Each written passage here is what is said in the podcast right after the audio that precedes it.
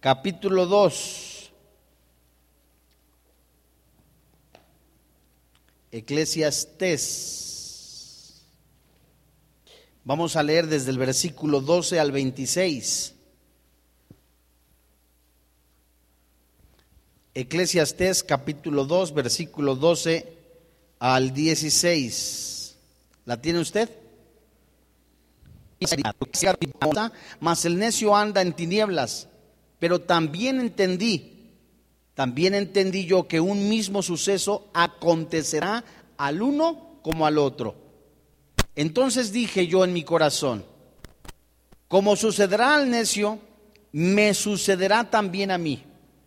¿Para qué pues he trabajado hasta ahora para hacerme más sabio?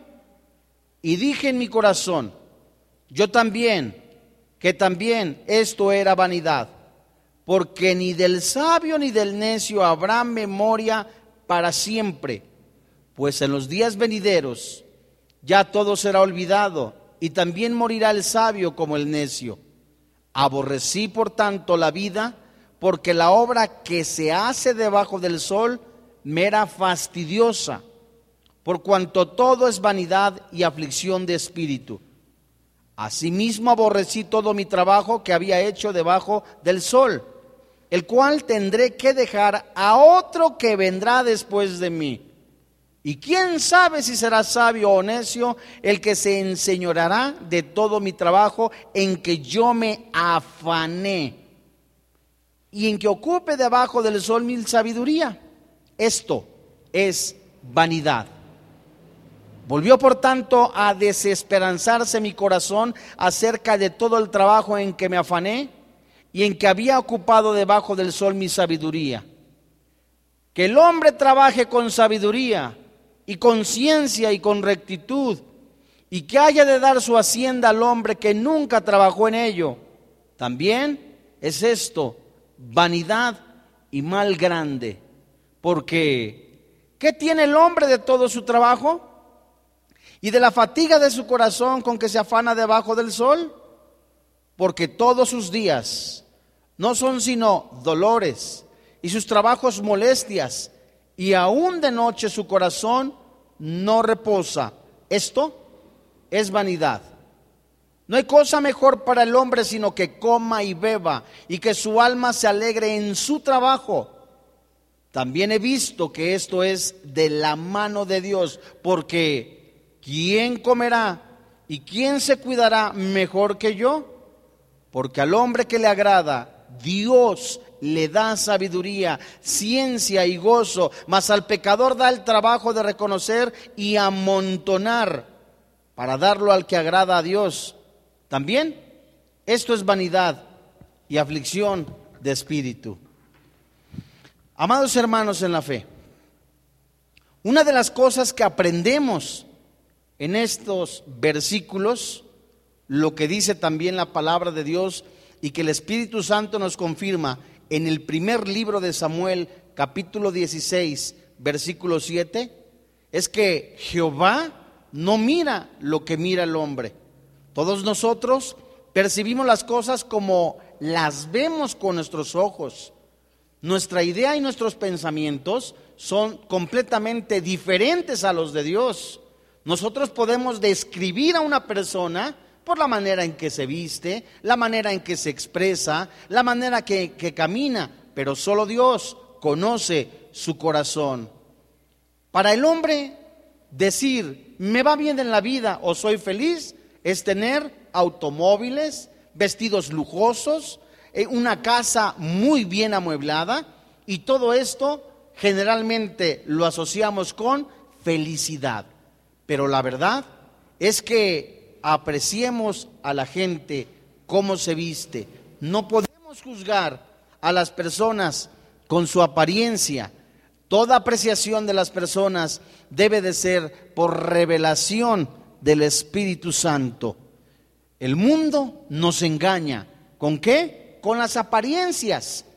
Un número importante de artistas con una aparente felicidad, pero en realidad muchos de ellos pueden tener un corazón seco, triste, La Biblia nos enseña dentro de estos versículos la palabra eh, vano, vacío.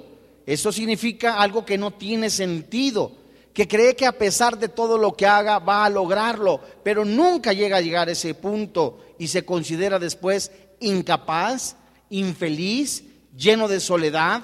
Y la descripción que se encuentra en, en Eclesiastés capítulo 2 del versículo 1 al 11 es una persona que no encontró la felicidad. Esto lo estudiamos la semana pasada en un tema titulado En la búsqueda de la felicidad, en donde Salomón trató de encontrar la felicidad en los vinos, en posesiones materiales, en construcciones, en banquetes, en casas, y nunca encontró la felicidad en ganado, en criados, en banquetes abundantes.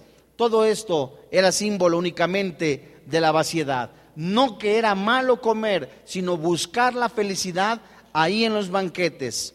Se codió con artistas, con músicos, y nada de esto le dio la felicidad eterna. Hoy día, gran cantidad de gente busca la felicidad en el alcohol, en las drogas, en viajar. No es malo viajar, insisto, sino buscar la felicidad en eso. Y después de eso, vuelven a un afán y ese afán se convierte en una ansiedad. Y hoy veremos a la luz de la palabra de Dios un tema titulado ¿Cómo disfrutar la felicidad? ¿Cómo disfrutar la vida? Disfrutar la vida. ¿Cómo disfrutar del buen sonido? Salomón hace tres comparaciones del verso 12 al 26 de este capítulo 2 de Eclesiastés. Del versículo 13 al 17, Salomón compara la sabiduría con la necedad o al culto con el ignorante.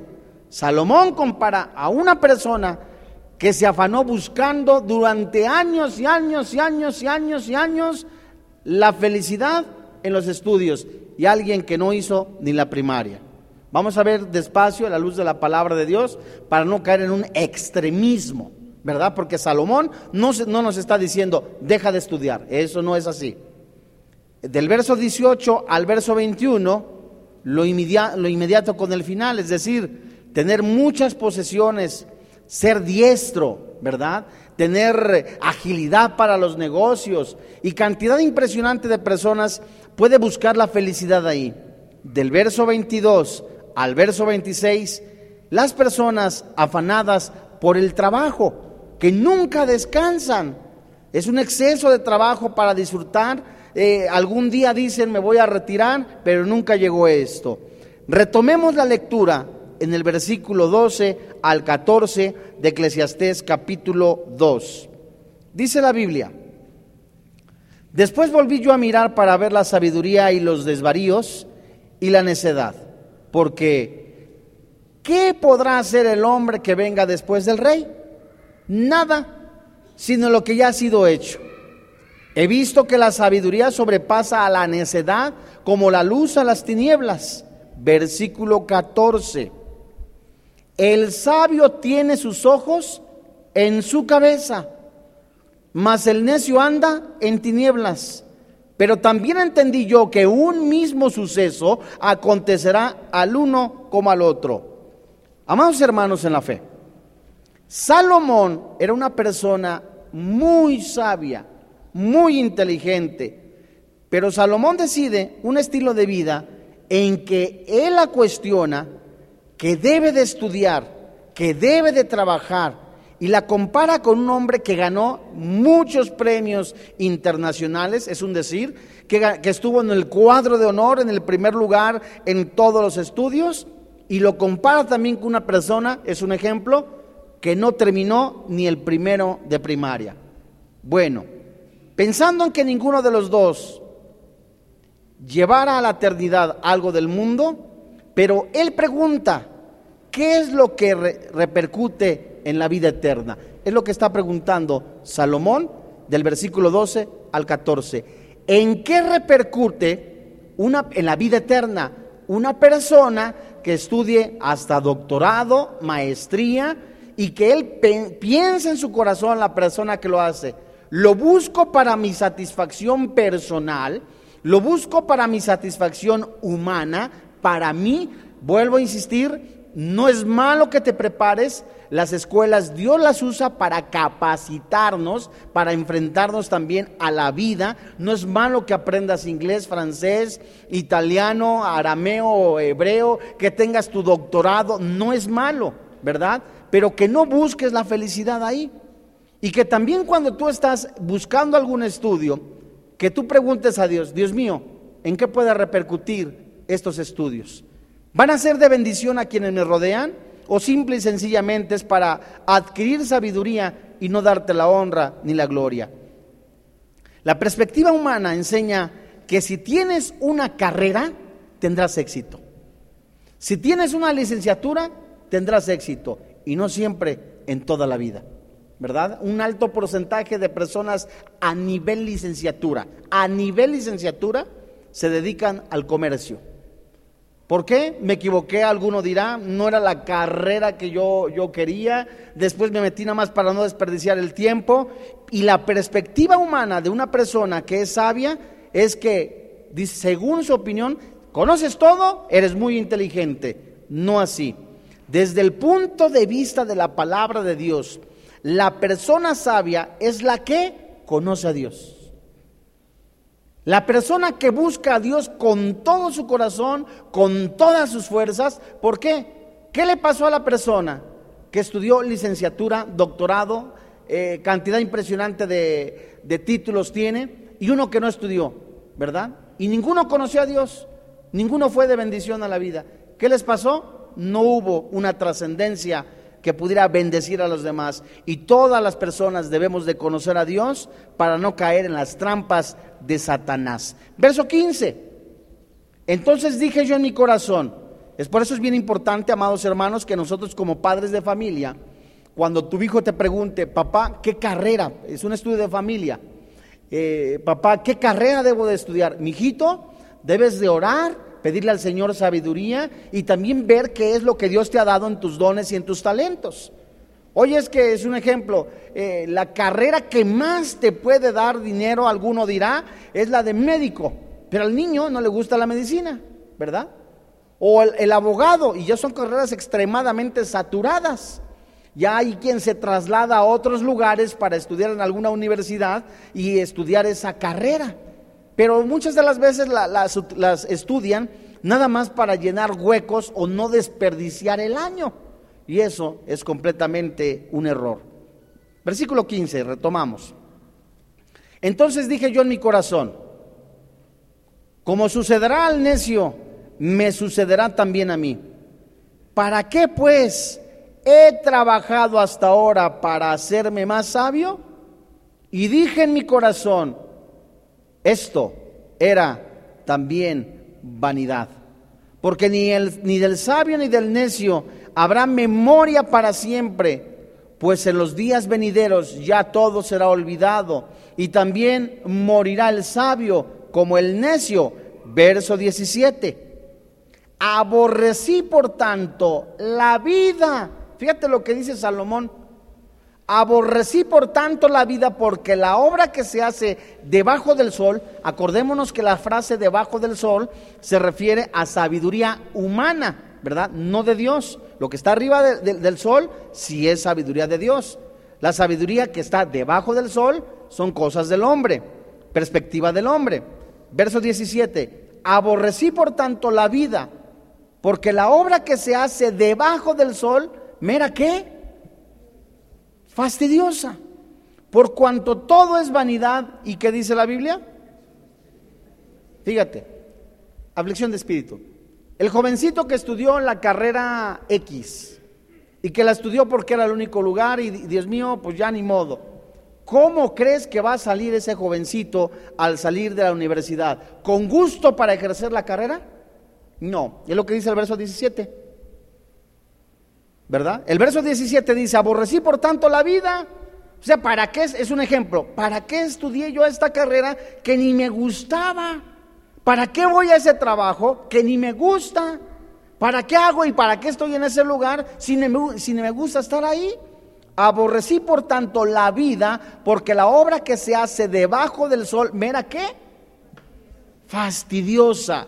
Salomón concluye en estos versos, así como el rico y el pobre, ambos van a morir. Verso 17, Salomón descubre los afanes del mundo lo aburrido, lo fastidioso, lo pesado que es estar trabajando sin un impulso, sin amor al trabajo, sin decir, gracias papito, estoy haciendo lo que me gusta hacer desde mi corazón o estoy trabajando lo que me gusta hacer de corazón. Gracias, papito, porque viene el lunes y me levanto. Gracias, alabo al Señor. Tuve un tiempo con mi Señor. Eh, abrí la Biblia, escudriñé la escritura, tuve mi devocional. Me voy a trabajar gozoso porque estoy desarrollando mis dones, mis talentos. Estoy desarrollando lo que Dios me ha dado para bendecir a los demás. Y cuando no es así, no, qué pesado. No me gusta mi trabajo, no me gusta hacer esto. Y Salomón por eso dice que es fastidioso, es vacío. Lo aburrido que es estar trabajando sin un impulso, sin amor al trabajo. Y Salomón da una enseñanza al corazón del ser humano a que descubramos el motor de nuestra fe lo que impulsa a vivir en este mundo, a enfrentar cosas todos los días. Hay personas que no sabían, ya están, no tenían a Cristo antes, ahora que tienen a Cristo en su corazón, nos damos de muchos errores que cometimos, de muchas elecciones erradas que hicimos en el pasado. Y ahora, ahora que, ¿cuál es la cuestión? Señor, enséñame, ayúdame, dame sabiduría para que lo que yo esté haciendo sea con amor. ¿Verdad? Porque es horrible, ¿verdad? Presentarte tú al trabajo y generalmente un alto porcentaje de veces eh, el jefe no es querido, ¿verdad? El jefe no es como que aceptado ni amado y siempre lo vas a ver mal y el chisme, la murmuración. Y a través de la oración y de la comunión con el Señor Jesucristo, no solamente eres transformado en tu entendimiento, dice Romanos capítulo 12, versículo 1 y 2, sino que además la llenura del Espíritu Santo, dice Gálatas, nos da el motor para seguir adelante y que lo que hagamos, Romanos capítulo 14, todo sea para honrar y glorificar el nombre de Jesús. También eso está en Efesios, ¿verdad? Que todo lo que hagamos, amados hermanos, el trabajo, eh, en donde estemos en una oficina, en donde estemos en una iglesia, todo sea para honrar y glorificar el nombre de Jesús, ahora en Cristo. Y cuando tu jefe es cristiano, si tu jefe no es cristiano, tienes que tratarlo, dice la Biblia, con honor, ¿verdad? Y si es cristiano, de doble honor, imagínate. Entonces, todo eso nos enseña Salomón en estos versículos, lo triste que es ver las cosas sin amor. Versículos 18 en adelante, amados hermanos en la fe. Dice la Biblia, Asimismo aborrecí todo trabajo que había hecho debajo del sol, el cual tendré que dejar a otro que vendrá después de mí y quién sabe si será sabio o necio el que se enseñoreará de todo mi trabajo en que yo, ¿qué dice la Biblia? Me afané. Y en que ocupe debajo del sol y en que ocupe debajo del sol mi sabiduría. Esto también dice Salomón, es vanidad. Dice el versículo 20. Volvió por tanto a desesperanzarse mi corazón desesperanzarse, tristeza, aflicción, ¿verdad? Volvió por tanto a desesperanzarse mi corazón acerca de todo el trabajo en que me afané y en que había ocupado debajo del sol mi sabiduría. Amados hermanos, Salomón compara la simpleza con la sabiduría. ¿De qué le sirve al hombre tanto trabajo, amontonar riquezas, tener lujos, tener comodidades, tener tantas cosas, si se va a morir? A ver, vayamos con despacio y no malentendamos. ¿Es malo que compres una casita para estar mejor? De ninguna manera. ¿Es malo que tengas tu ahorritos, tus 5, 7, 8 milloncitos de pesos? ¿Es malo? No es malo. Siempre y cuando en la misma proporción tú bendigas a Dios, ¿verdad? ¿Es malo que tú seas previsor? De ninguna manera. Es malo que tú vayas ahí, gracias papito, me estás proveyendo para comprar un coche mejor, una casa, una algo para irme de vacaciones, algo que sea de bendición. ¿Es malo? No.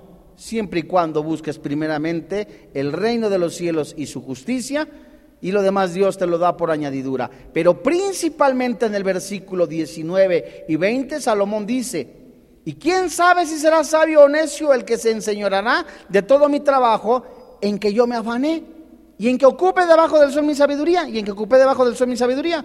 ¿Cuántas personas, aún después de trabajar, a eso se refiere, llegan a su casa y siguen trabajando?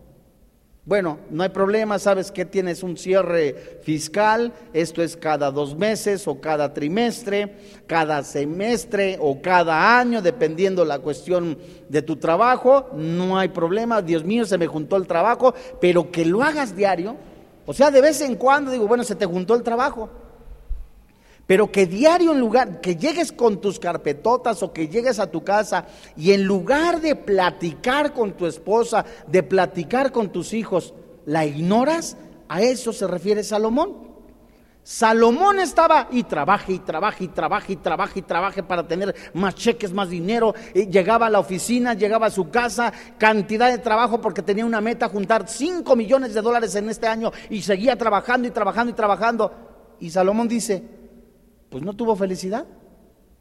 Porque su afán era qué? Tener el dinero y la felicidad del matrimonio, la felicidad de la esposa, se esfumó. Y muchas veces por avaricia o temor a la vejez. ¿Qué va a ser, Dios mío, que ni pensión tengo, verdad? ¿Qué va a ser de esto, Dios mío, y la pensión? Vuelvo a decirte, no es malo que seas previsor, pero si hay miedo, si hay ansiedad, si sales a la calle, ay Dios mío, y si me asaltan, Dios mío, y si pasa esto, Dios mío, y si alguien este, eh, se mete a mi cuenta y hackea todas mis claves, y si pasa esto, no hay paz. Eso no está bien en el corazón de una persona, ¿verdad? Fíjense ustedes, una persona que descuidó muchísimo su trabajo, que, a la familia la relega, ¿sabes qué? Eh, que le importó más el trabajo que la familia. Salomón dice en estos versículos 18 al 20, personas que se afanaron en tener riqueza y se olvidaron de la familia. Fíjense ustedes, un periódico conocido, el periódico El Mañana, publicó hace algunos años omito el nombre de la persona. Pero esta persona cuando falleció, la esposa o la novia que tenía en ese momento fue entrevistada. Esta persona dijo, fulano de tal era un hombre magnético, fascinante. Yo lo veía muy bien parecido, un hombre con mucha presencia, elegancia, muy respetuoso.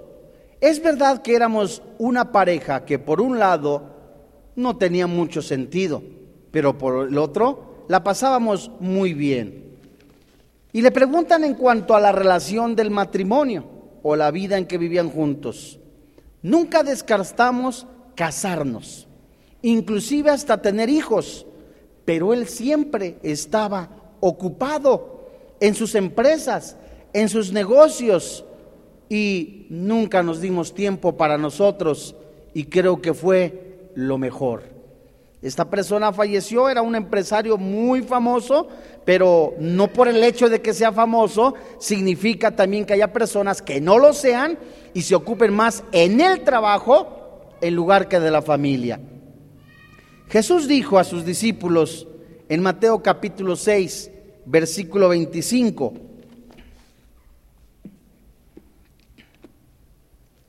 Mateo capítulo 6, versículo 25. ¿La tienen ustedes?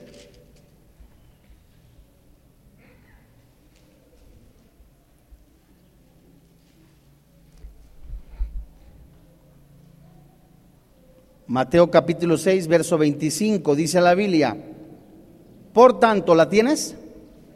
Por tanto os digo, no os afanéis por vuestra vida, qué habéis de comer o qué habéis de beber, ni por vuestro cuerpo qué habéis de vestir. ¿No es la vida más que el alimento y el cuerpo más que el vestido? Mirad las aves del cielo, que no siembran, ni ciegan, ni recogen en graneros, y vuestro Padre Celestial las alimenta. ¿No valéis vosotros mucho más que ellas? Verso 27.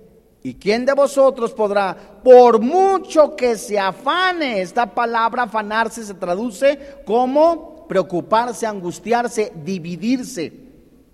¿Quién de vosotros podrá, por mucho que se afane, añadir a su estatura un codo?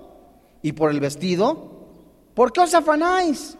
Considerad los lirios del campo, cómo crecen, no trabajan, no hilan, pero os digo que ni aun Salomón con toda su gloria se vistió así como uno de ellos.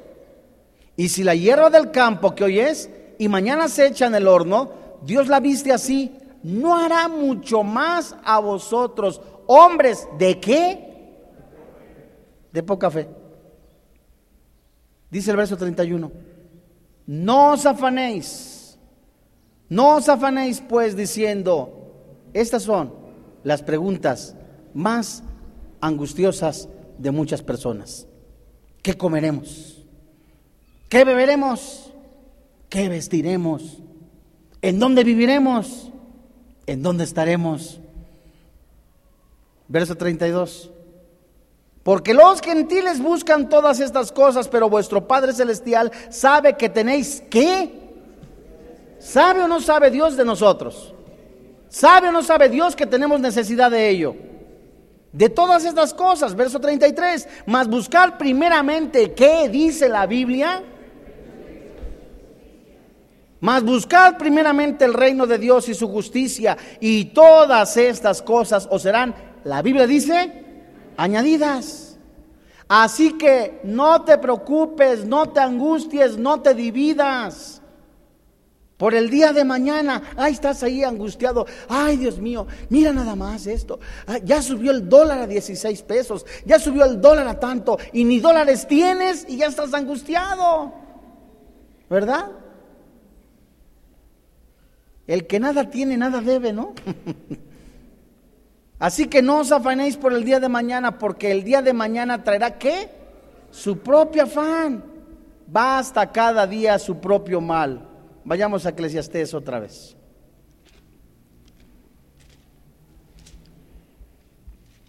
En el capítulo 2 dijimos, ¿no? Fíjense ustedes que la palabra afán, que vimos que es ansioso, enfermo, puede tener tres complicaciones psicológicas y espirituales. Después de que todos los problemas que pasamos en el día todavía llegar a casa con más problemas y mañana, ¿qué comer? Qué trabajar, qué haremos. Ahorita, en estos días, hay un alto índice de depresión, de la angustia. Fíjense ustedes. Les voy a leer un pequeño reporte de Notimex. Y dice, la depresión aumenta, es riesgo, la depresión aumenta y el riesgo de muerte por muchas enfermedades. Fíjense ustedes, la mitad de los cuatro millones de personas que sufren depresión, que están registrados, no lo saben. La depresión aumenta el riesgo de muerte por afecciones cardíacas o cerebrales, combinada con qué? El tabaquismo.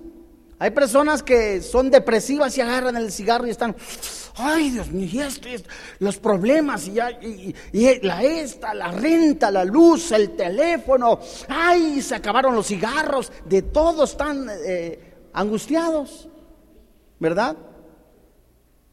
Un, un estudio hecho en Noruega, donde participaron más de 60 mil personas, demostró lo siguiente. Comparados con los participantes sin depresión, el grupo que se fue clasificado como personas deprimidas, mostró un mayor riesgo de muerte por enfermedad cardíaca. Pregunta, ¿ustedes han visto los índices o las encuestas en México? ¿Cuáles son los número uno de muerte en México? Aparte del sobrepeso, aparte de enfermedades de cáncer, es la depresión y son los infartos. Es lo número uno. La relación entre la depresión y un bajo nivel de que ha permanecido hoy, dice este reporte, aparte de que hay una mala salud cardíaca, los cuatro millones y la mitad sin diagnosticar, de acuerdo a este, a este reporte, es de que son personas completamente diagnosticados como personas con depresión. Y hay personas que ya toman medicamentos o drogas para mantenerse aparentemente tranquilos, sin darse cuenta que ya lo usan de manera frecuente y que esto alerta completamente a nuevos síndromes. Y la depresión es hoy día una de las cuestiones que más afecta a la humanidad. Y Salomón menciona en Eclesiastés, ¿verdad? Eclesiastés capítulo 2, versículo 24. En los versículos anteriores vimos cómo el hombre se afana, se preocupa, está depresivo. Dios mío, ¿qué tal si pierdo esto? Yo les voy a platicar esto y esto fue cierto. Una persona muy cercana. Llegó un día y me llegó con un fajo de billetes. Así en serio, porque es una persona muy cercana. Era puros de 20, ¿no? Pero era un fajo de billetes. Y en serio me dijo así, mire David, mire, y este dinero es mío. Le dije, me está cotorreando porque los ojos hasta se le salían, ¿no? Mire, y este dinero es mío, es mío. Y pues como de alguna manera de confianza le dije, ¿a poco, a poco? Y agarró el fajo de billetes y me dijo, eso es mío, lo voy a guardar. Y el tono y la manera que lo estaba diciendo me estaba vacilando, ¿no? No, era en serio. Dice, no voy a, voy a juntarlo, voy a ahorrarlo. Y esa persona que conoce de Jesús, le comenté, oye, ¿y qué si Dios te quitara ese dinero? No, Dios es bueno. Sí es bueno, pero todos, nadie está exento de las pruebas, ni exento de ser tratado, ¿verdad? Por la bendita mano de Dios. De veras, a los ocho días se enfermó esta persona y el dinero que tenía fue a caer en el hospital. ¿Y cómo creen que estaba feliz? No, estaba, ¿y mi dinero? ¿Y ahora qué voy a hacer? En lugar de decir, ¿cómo sabes si Dios te mandó ese dinero, esa, esa plata, esa lana, esa, esos pesos para pagar el hospital? Y andaba angustiada porque, ¿y ahora qué voy a hacer? ¿Y qué vamos a comer? Y bueno, ¿usted lo tenía considerado? No fue de un negocio que tenía. Bueno, ¿tiene ahorita dinero? Sí, pues entonces ¿para qué se preocupa? Y estaba angustiada, ¿verdad? Porque según ella ya había perdido toda su fortuna. Y ese es el corazón muchas de las veces de personas que ven 20 pesos en su cuenta de ahorros, ven 40, ven 60, ven 80. Dice, con que tenga 100 ahora. Tienen los 100, ahora con que tenga 200, nunca tienen llenadera, dice Salomón. No tienen llenadera. Ahora tienen mil en la cuenta. Ahora quieren dos mil. Tienen dos mil. Ahora quiero tres mil. ¿Verdad? Y ese es algo vacío, dice Salomón. Se mueren y de quién va a ser todo. Así dice Salomón. Dios quiere que disfrutemos esta vida. Para no todos los domingos son de barbacoa, ¿verdad? Habrá domingos en los que, es un dicho coloquial, ¿no? Habrá domingos en que, ay, ya estás triste, ¿qué pasó? Es que ahora no comimos carne, ¿verdad? No todos los domingos son de barbacoa, ¿verdad? Habrá domingos que tengas frijolitos, habrá domingos que tengas, eh, no sé, chicharroncito en salsa verde, chicharrón, chicharrón prensado, quesadillitas, ¿verdad? Unas gorditas, ahí un, una agüita de horchata ¿verdad? Más maduro pulque. No, no es cierto. No, no es cierto. no es cierto. Eso no es cierto, ¿eh? No vayan a decir, el pastor dijo, no, no es cierto. Así que Dios que quiere que disfrutemos como estemos. Dice el versículo 24. No hay cosa mejor, capítulo 2, no hay cosa mejor para el hombre sino que coma y beba y que su alma, ¿qué dice? O sea, sano, o sea, fíjate, eh, tienes, este, rayaste en la quincena, no sé, dos millones de pesos, es un ejemplo.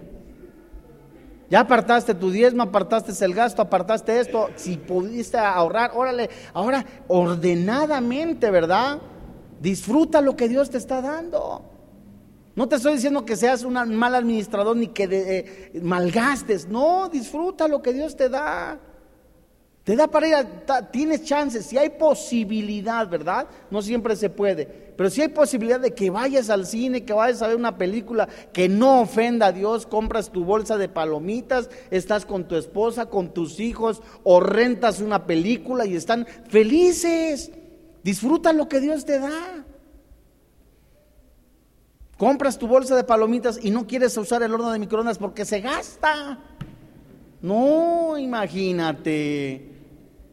O compras dos refrescos. No, no, no, porque si no, mañana, ¿qué vamos a hacer? No, hazme favor. Verso 24. No hay cosa mejor para el hombre sino que coma y beba y que su alma, ¿qué? Se alegre en su trabajo. También he visto que esto es de la mano de quién, amados hermanos. Porque ¿quién comerá y quién cuidará mejor que yo? Verso 26. Porque al hombre que le agrada, Dios le da sabiduría, ciencia y gozo, mas al pecador da trabajo de recoger y amontonar para darlo al que agrada a Dios. También esto es vanidad y aflicción de espíritu. Fíjense ustedes que disfrutar la vida como Dios, en el orden de Dios. Tienes para una bolsita de chicharrones, alabado sea el Señor. Eso los disfrutas. Pero hay quien puede tener millones y millones y millones y millones de pesos y no disfrutarlo. ¿Verdad? También el disfrutar, amados hermanos eh, en la fe, es un de Dios. Vayamos a Eclesiastés capítulo 6. Disfrutar la vida es un don de Dios. Hablo de disfrutar la vida no con alcohol, no con drogas, no con sexo fuera del matrimonio. Nada de esto nos dará felicidad. Una cosa es tener con qué tener para comprar placeres y otra poder disfrutarlos. Que has estado ahorrando, si pudiste durante el año, de a 20 pesitos, 100 pesitos, ahora puedes ir al cine, disfrútalo en el orden de Dios. Fíjate lo que dice Eclesiastés capítulo 6, verso 1. Hay un mal que he visto debajo del cielo y muy común entre los hombres, el del hombre a quien Dios da riquezas y bienes y honra, y nada le falta de todo lo que su alma desea. Pero Dios, ¿qué dice la Biblia? No le da la facultad de disfrutar de qué? No hay nada más triste que abra su refrigerador, su nevera, su congelador, su enfriador, que lo abra y tenga jamones, ¿verdad? Vinos de todos los tipos, ¿verdad? Que tenga frutas y que no lo pueda disfrutar. Y que, que ahí lo vea nada más. Pues sí, pero ¿para qué? No, hombre, imagínate. Dice aquí, el del hombre a quien Dios da riquezas, bienes y honra, y nada le falta, todo lo que su alma desea. Tiene todo, aparentemente. Tiene todo, amados hermanos, esta persona que describe eh, Salomón. Vino, mujeres, tiene todo. Pero ¿qué dice la Biblia? Le falta. Pero Dios no le da la facultad de disfrutar de ello, sino que lo disfrutan ¿quiénes? Los extraños. Esto es vanidad y un mal doloroso. Dice la Biblia en el versículo 3, aunque el hombre engendrare cien hijos y viviera muchos años y los días de su edad fueran numerosos, si su alma no se sació del bien y también careció de sepultura, yo digo que un abortivo es mejor que él. Es decir, tuvo hijos por donde quiera, pero nunca fue feliz. Verso 4. Porque este en vano viene, a las tinieblas va y con tinieblas su nombre es cubierto. Además, no ha visto el sol, ni lo ha conocido. Más reposo tiene, más reposo tiene este que aquel. Verso 6. Porque si aquel viviere mil años, fíjate lo que dice la palabra de Dios. Porque si aquel viviere mil años, ¿cuántas veces? Sin gustar del bien, no van todos al mismo lugar. ¿Qué significa esto? Verso 7. Ay, qué padre, qué feliz. Esa persona debe de ser feliz. Tiene lujos, tiene comodidades desde nuestra perspectiva. Tiene coches, tiene chofer, tiene, tiene sirvientes. Ha de ser muy feliz. No, hombre, ese cuate, si vive dos veces mil años, va a ser extremadamente feliz. No es cierto, no es cierto, no es cierto, no es cierto.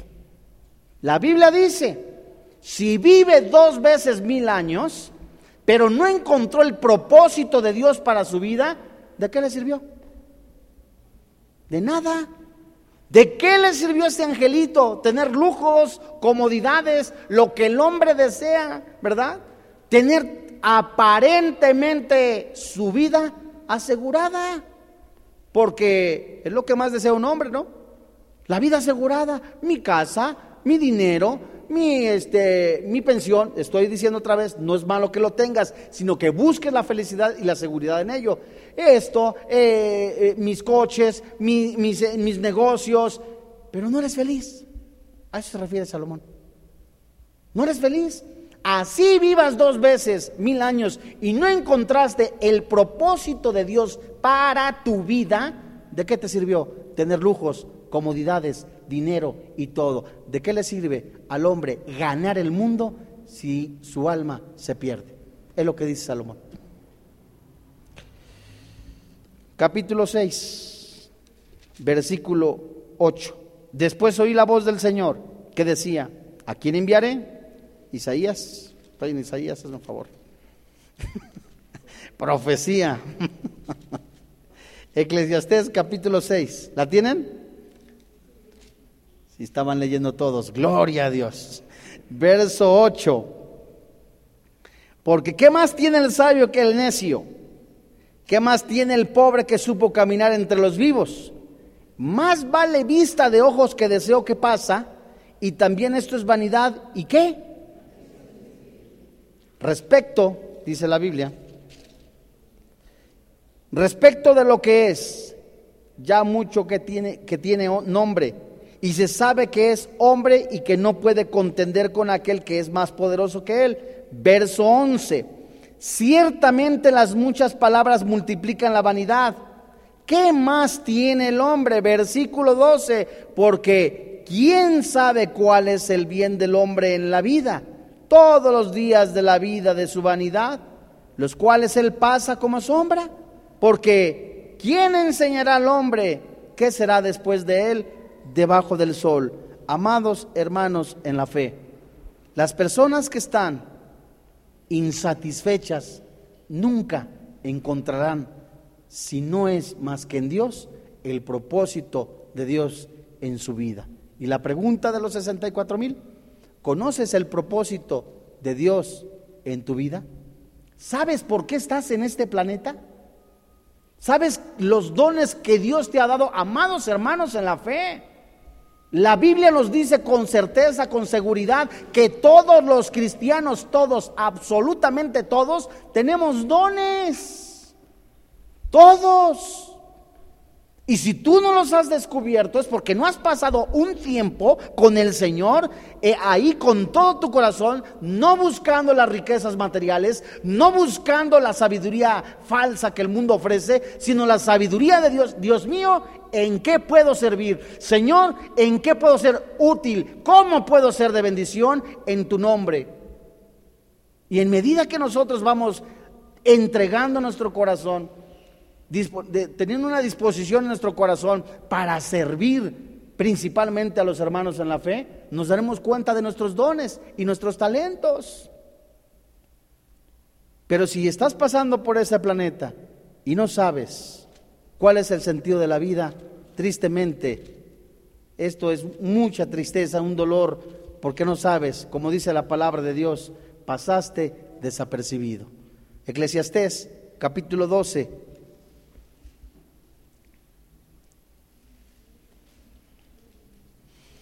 Fíjense ustedes que las personas que tienen una muy buena relación con Dios a través de la oración se benefician del trabajo de los demás y desen ustedes cuenta que cuando los judíos salieron de Egipto, los judíos salieron con oro, con joyas que Dios les dio y muchos hombres que es lo que dice Salomón en Eclesiastés capítulo 12, versículo 13. ¿La tienes? Salomón después de que dijo, busqué mujeres, busqué en el vino, busqué en el vino, busqué en las mujeres, busqué en las construcciones, la felicidad, busqué también en el bosque, ¿se acuerdan hace ocho días que estudiamos que él tenía un jardín como un bosque? Eh, ningún capo se puede comparar como Salomón que tenía mascotas de leones, ¿verdad? Ninguno. Él tenía, era riquisísimo. Y después de ver todo eso, dijo, todo es vacidad. Y el propósito de la vida y de cómo disfrutar de la vida se encuentran en estos dos últimos versículos de Eclesiastés capítulo 12, verso 13. El fin de todo discurso, el fin de todo el discurso oído es este. ¿Qué dice? Teme a Dios y guarda sus mandamientos, porque esto es el todo del hombre. Porque Dios traerá toda obra a juicio juntamente con toda cosa encubierta.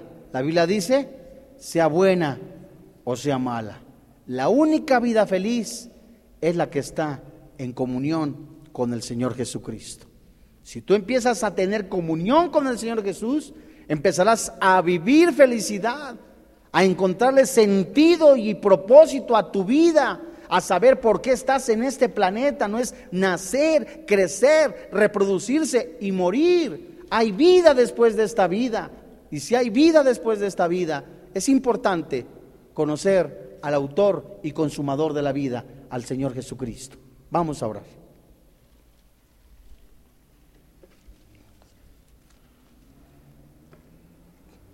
Padre Santo, te alabamos y te bendecimos. Gracias, Papito Santo, porque en tu amor, en tu misericordia sigues hablando a nuestro corazón, a nuestro espíritu a fin de que nosotros inclinemos nuestro corazón a escucharte. Gracias Padre porque tú tienes pensamientos, pensamientos acerca de nosotros y son pensamientos de paz y no de mal, para darnos el fin que nosotros esperamos. Gracias, papito, porque el propósito de esta vida, de estar en este planeta, no es nacer, crecer, reproducirse y morir, sino es conocerte, conocerte a ti, Señor, a través de Jesucristo. Gracias Jesucristo porque nos has dado vida y vida en abundancia. Tú eres el camino, la verdad y la vida. Tú eres la resurrección. Tú eres el agua viva. Tú eres nuestro motivo para seguir adelante porque estamos confiados y estamos completamente convencidos que en esa esperanza que eres tú no nos avergonzará. Señor, muchas gracias porque el fin de todo este discurso es conocerte a ti, Señor. Por convicción vivir en tus mandamientos, por convicción vivir en santidad, conocerte a través de tu palabra, conocerte y vivir en santidad para reflejar que tú vives en nosotros y que el mundo sepa que hay un Dios que ama a la humanidad. Porque de tal manera amó Dios al mundo que dio a su único Hijo para que todo aquel que en Él crea no se pierda, mas tenga vida eterna. Gracias Señor porque nos revelas el sentido de la vida, que no están los placeres que el mundo ofrece, que no están el alcohol, en las drogas, en la nicotina, en ejercer únicamente dinero, guardarlo, sino la verdadera felicidad. La verdadera felicidad en la vida está en el autor y consumador de ella, Jesucristo nuestro Señor. Gracias Padre porque sigues alumbrando nuestro entendimiento a fin de que sigamos conociéndote y viviéndote en tu palabra, a fin, Señor, también de ir transformando nuestro entendimiento, conocer los planes que tienes para con nosotros y exaltarte a través de nuestra vida. Te damos gracias, papito, porque separados de ti nada podemos hacer. Te damos gracias, papito, porque nos sigues mostrando la verdadera felicidad en Cristo Jesús. Te damos gracias por quien vive y reina en nuestro corazón, Cristo Jesús. Amén.